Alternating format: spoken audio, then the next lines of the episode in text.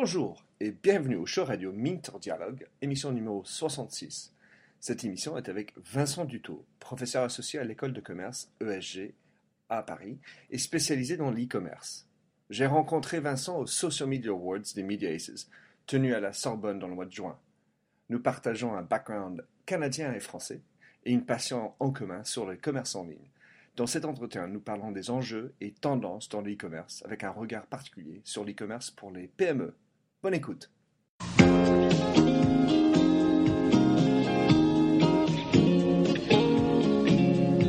Allô, bonjour et bienvenue sur l'émission radio téléchargeable Minter Dialogue où on parle des marques, de l'Internet et les nouvelles technologies. Je suis Minter Dial, votre compère pour cette émission radio téléchargeable, autrement dit un podcast. Je suis auteur du blog minterdial.fr où vous trouverez les show notes pour l'entretien qui suit, avec l'ensemble des sites et des liens cités dans l'émission. Si vous lisez anglais, j'ai également mon blog en anglais, themindset.com, T-H-E-M-Y-N-D-S-E-T. Plongeons alors dans cette nouvelle émission de Minter Dialogue. Bonjour et bienvenue au show radio Minter Dialogue. Ce matin, belle matinée euh, de juillet, je suis avec un homme qui a double nationalité comme moi, enfin, notre pays, mais vous verrez.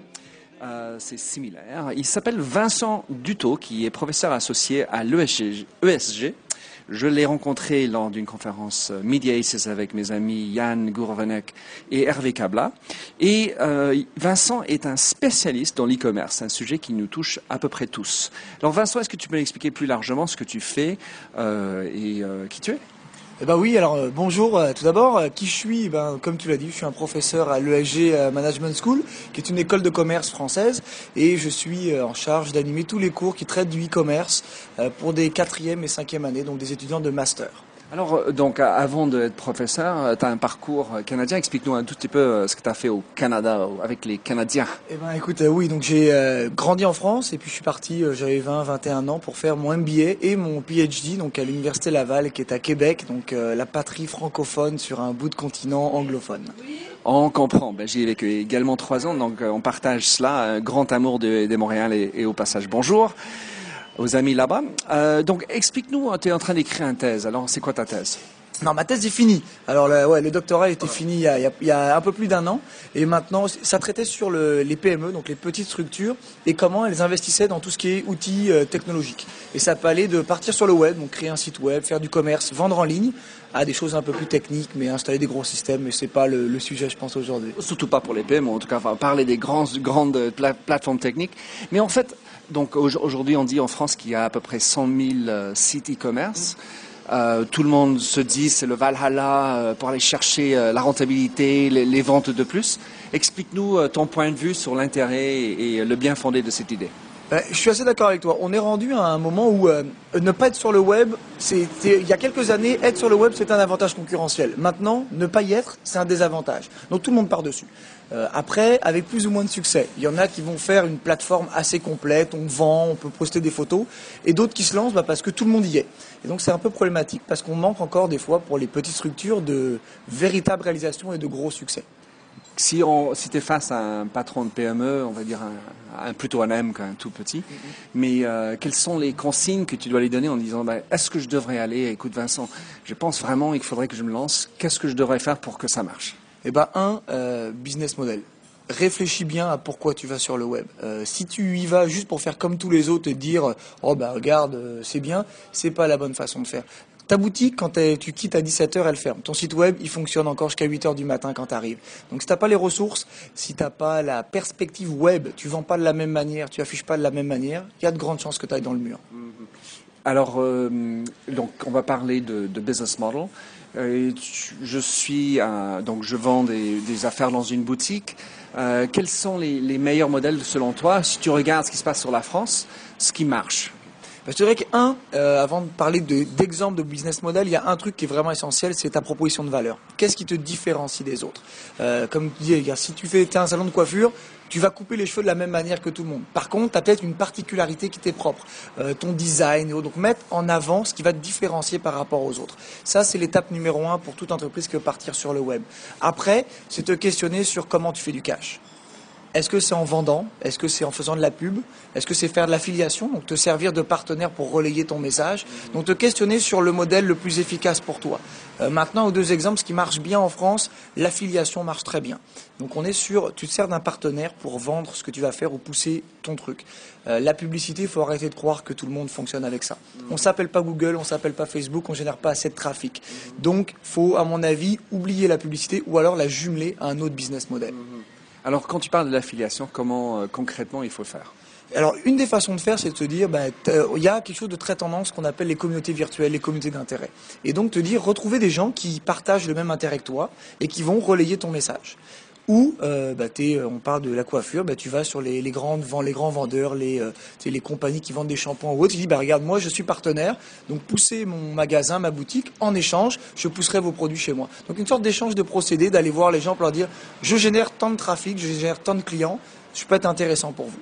N'y a-t-il pas en France aussi des, sociétés qui proposent le, lien d'affiliation, au lieu d'être toujours en train de chercher le blogueur qui est le meilleur euh, quels sont les systèmes les plus, un peu plus faciles? Je suis patron, attends, je dis à mon équipe, euh, c'est là où il faut aller. Alors, il y a, je dirais, il y a l'aspect euh, professionnel et l'aspect un peu public. En France, tu il y a différents niveaux hiérarchiques. Euh, pour une PME, très souvent, on va s'associer avec les chambres de commerce et d'industrie, qui vont faire le relais avec les partenaires privés ou qui vont donner les ressources pour, euh, bah, regarde, tu veux partir sur l'e-commerce, on donne une formation, qui peut être gratuite ou qui peut être payante. Donc, ça peut être une bonne façon de faire. Après, sur le web, très souvent, bah, si tu connais pas quelqu'un ou t'as pas un expert qui peut t'aider, ça peut être problématique. Et c'est là où tu vois tous les charlatans du web qui viennent et qui te promettent un site web pour 15 000 euros, mais au final, ça, ça avance pas. Quoi. Donc, il faut faire attention à ça. Alors, tu parlais euh, donc de faire attention à ça, avoir quelqu'un qui est un peu expert. Donc, je suis euh, patron de mon PME, j'ai personne dans mon équipe euh, qui, qui, visiblement a cette affinité. Comment je peux aller chercher quelqu'un de bien? Alors dans le web, il y a tout le phénomène des freelances. Euh, il y en a énormément. Il y a des sites qui fonctionnent très bien. Euh, J'étais sur euh, hier encore sur un, un, site pour développer des applications mobiles. Donc des entreprises. Le citer? Oui. Alors c'est de mémoire, c'est freelance.com et euh, qui est très bien fait. Et euh, tu proposes, voilà, j'ai tel modèle à faire, j'ai tant de jours, j'ai tel budget et ça part. Et donc il y a des gens qui sont très compétents qui viennent.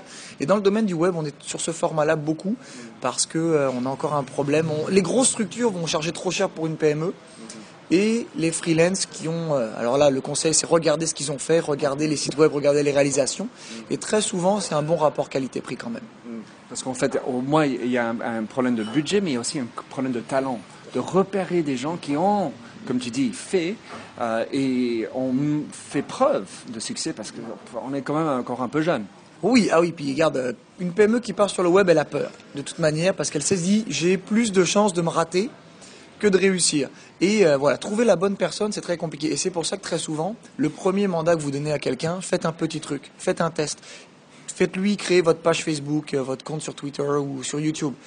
Le site web, ou, ou acheter un template. Tu peux, il y a des templates gratuits sur le web.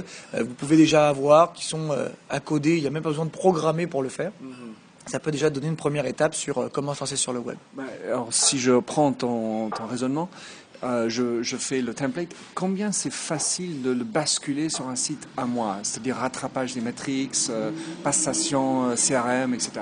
Alors ça, entre le moment de la création du site web et après le passer sur tes systèmes, là, ça prend un expert. Ça prend un mec qui bidouille un petit peu. Par contre, faire un site web et faire une première version d'un site web, moi j'en ai encore fait un pour l'école, ça te prend une heure, quoi. Et en achetant le template, quelqu'un qui n'est pas forcément euh, très bon peut quand même le faire. Il y a des zones prédéfinies, tu peux mettre des images, donc ça se fait assez rapidement. Maintenant, c'est sûr que si on veut un site de qualité, faut y mettre le prix. Et le prix, c'est pas si excessif que ça. Pour une PME, un site web entre 1000 et 5000 euros, tu as déjà quelque chose qui fait très bien. Et moi, j'en ai fait pour moins que ça. Euh, et tu peux après partir dans des délires complets. Euh, je sais pas si tu as vu l'exemple de France.fr, www.france.fr il y a quelques années, qui a coûté un million d'euros et qui a tenu 45 secondes parce que voilà, ils n'avaient pas prévu qu'il y ait beaucoup de visites sur un site web, donc des choses comme ça, et pour représenter la France. Donc euh, c'est pas parce qu'on est petit qu'on a moins de chance. Au contraire, on va faire plus attention au budget qu'on a, et je suis persuadé qu'on a des sites de meilleure qualité pour les petites structures, parce qu'elles sont beaucoup plus attentives aux moindres détails. Alors dans, les frais qu'on a, il y a, le, site, mais surtout il y a des choses comme le service à la clientèle, les 24 heures, parce que ça, ça continue à vivre.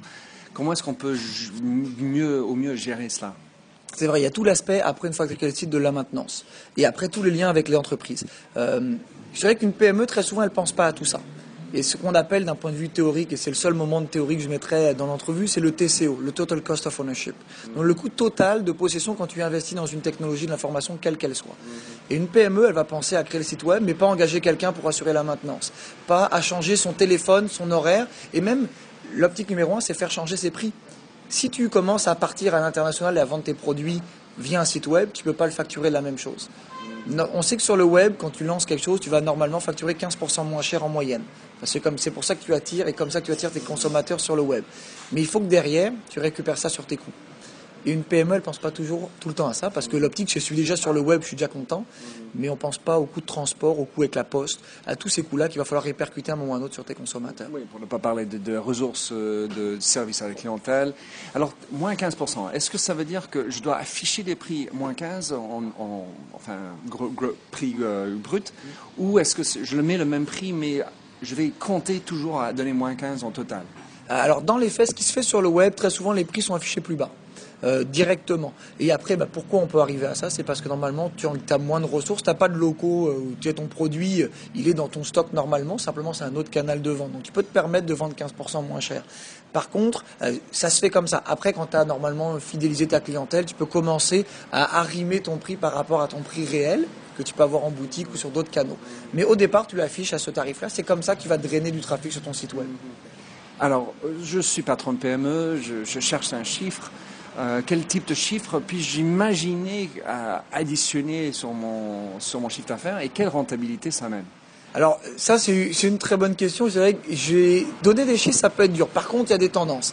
C'est sûr quand tu ouvres un nouveau canal, la peur du, patron de PME, c'est la cannibalisation. Est-ce que ça va pas me coûter des ventes sur mes canaux traditionnels? Dans les faits, non. On s'aperçoit que sur le web, tu arrives à atteindre une nouvelle clientèle ou à fidéliser la clientèle que tu avais déjà. Donc normalement, ils vont doubler ou tripler leurs ventes. Euh, on a vu sur le web, quand tu as une première expérience, dans les deux mois qui suivent, tu vas renouveler l'achat. Donc c'est quand même assez intéressant. Maintenant, en termes de chiffres, sur les PME que j'ai pu analyser moi dans ma thèse et en France, quand elles partent sur le web, elles constatent dans les six mois une augmentation de 8 à 12 de leur chiffre d'affaires ce qui est quand même déjà assez important pour une PME. Après, au niveau de la rentabilité, là, les chiffres sont un peu plus difficiles à obtenir, mais on sait quand on investit dans une technologie de l'information, le retour sur investissement avant deux ou trois ans, c'est toujours complexe à évaluer.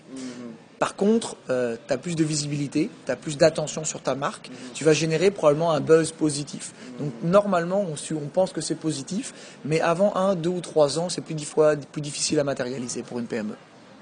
Tu me fais rien parce que euh, sourire peut-être plutôt.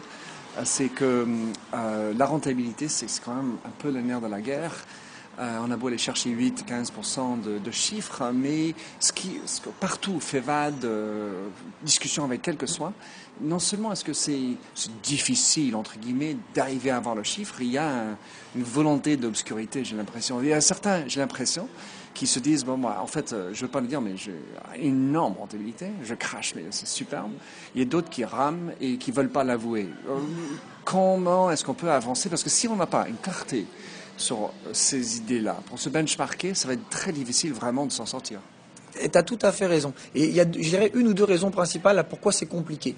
Le premier, c'est qu'on n'arrive pas à toujours voir l'impact ou l'influence du web. Euh, parce que tu peux très bien dire, bah oui, je suis allé voir ton site web, mais après je me suis baladé en boutique, c'est ça qui a généré ma vente. Ou à l'inverse, euh, te dire j'ai magasiné en ligne d'abord avant sur différents trucs et après je suis allé en boutique. Donc on n'est pas capable de savoir l'influence directe. Et tu as une vidéo sur YouTube par exemple, bah, est-ce que ça vient influencer tout de suite dans six mois ou dans cinq ans? Donc cet aspect-là, rentabilité purement de la technologie, c'est très compliqué parce qu'on ne sait pas l'influence que ça a sur tous les autres canaux. Maintenant, on sait que ça en a une. Et je suis un mec qui travaille là-dedans, je ne vais pas dire que ça en a pas, ce serait un peu dommage. On sait qu'il y en a une. Et c'est pour ça que des fois, le ROI va changer pour ce qu'on appelle en France, et je commence à un peu en parler, le ROA, pour le Return on Attention, et pas sur les assets. Donc on est vraiment sûr, est-ce que j'ai créé un buzz par rapport à la vidéo, mon site web, la marque que je développe? Et ça, ça se matérialise par est-ce qu'on parle de moi? Est-ce qu'il y a des commentaires positifs ou négatifs? Est-ce que je suis relayé par mon message? Et ça, c'est une autre manière de mesurer l'influence positive ou la possible rentabilité d'un message que tu vas voir sur le web. Alors pour ça, il faut avoir des, outils qui permettent de relier celui qui est allé en boutique, qui est allé sur le YouTube, qui est allé sur Facebook et qui enfin est allé sur le site e-commerce pour faire l'achat. Comment on Alors, bah, tu as la méthode traditionnelle. Tu lui demandes quand il va acheter en boutique ou quand il achète sur le web, en disant bah, quel était votre premier point de contact avec la compagnie? Est-ce que c'est euh, le QR code que tu avais, que tu as flashé? Est-ce que c'est euh, j'ai vu une vidéo, j'ai vu un lien, une publicité? Donc ça, tu peux lui demander. Après, quand tu es sur le web, tu peux le traquer complètement. Des outils, quand tu arrives sur le site web, tu es capable de voir d'où il est venu avant, qu'est-ce qu'il a la navigation, est-ce qu'il a finalisé ton, finalisé ton processus d'achat. Comment faire Si je suis patron, je connais pas ça, comment faire en fait? Alors, bah, tu es Google, qui j'aime pourtant pas tout le temps, mais voilà, l'outil de Google, euh, Google Analytics, c'est très bon et c'est gratuit.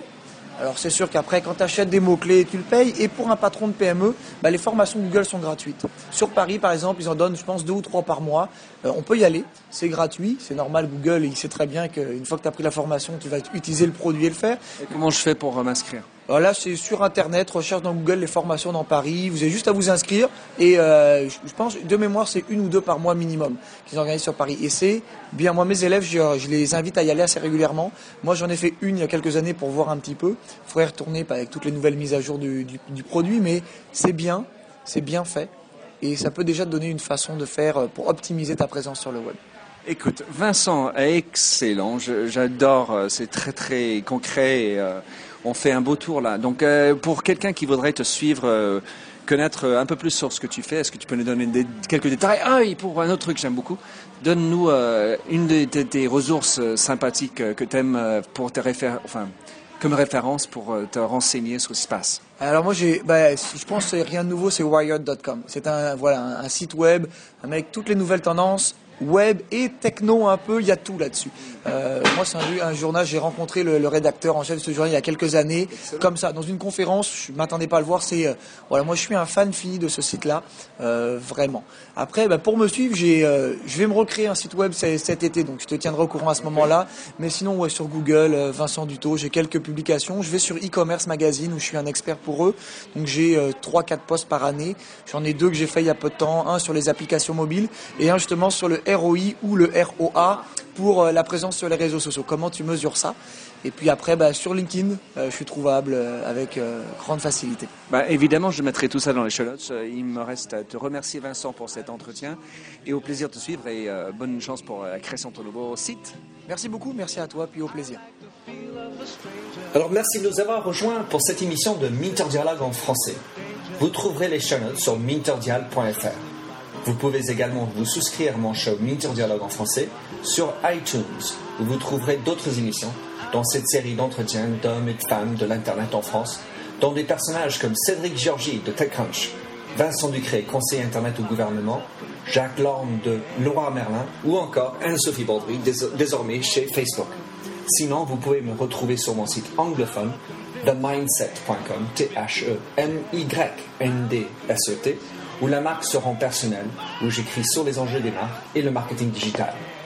Vous pouvez également souscrire à mon newsletter anglophone sur The Mindset ou bien me suivre sur Twitter, MDIAL.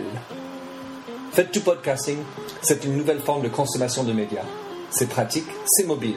S'il vous plaît, partagez ou tweetez si cette émission vous a plu. Bonne continuation, où que vous soyez.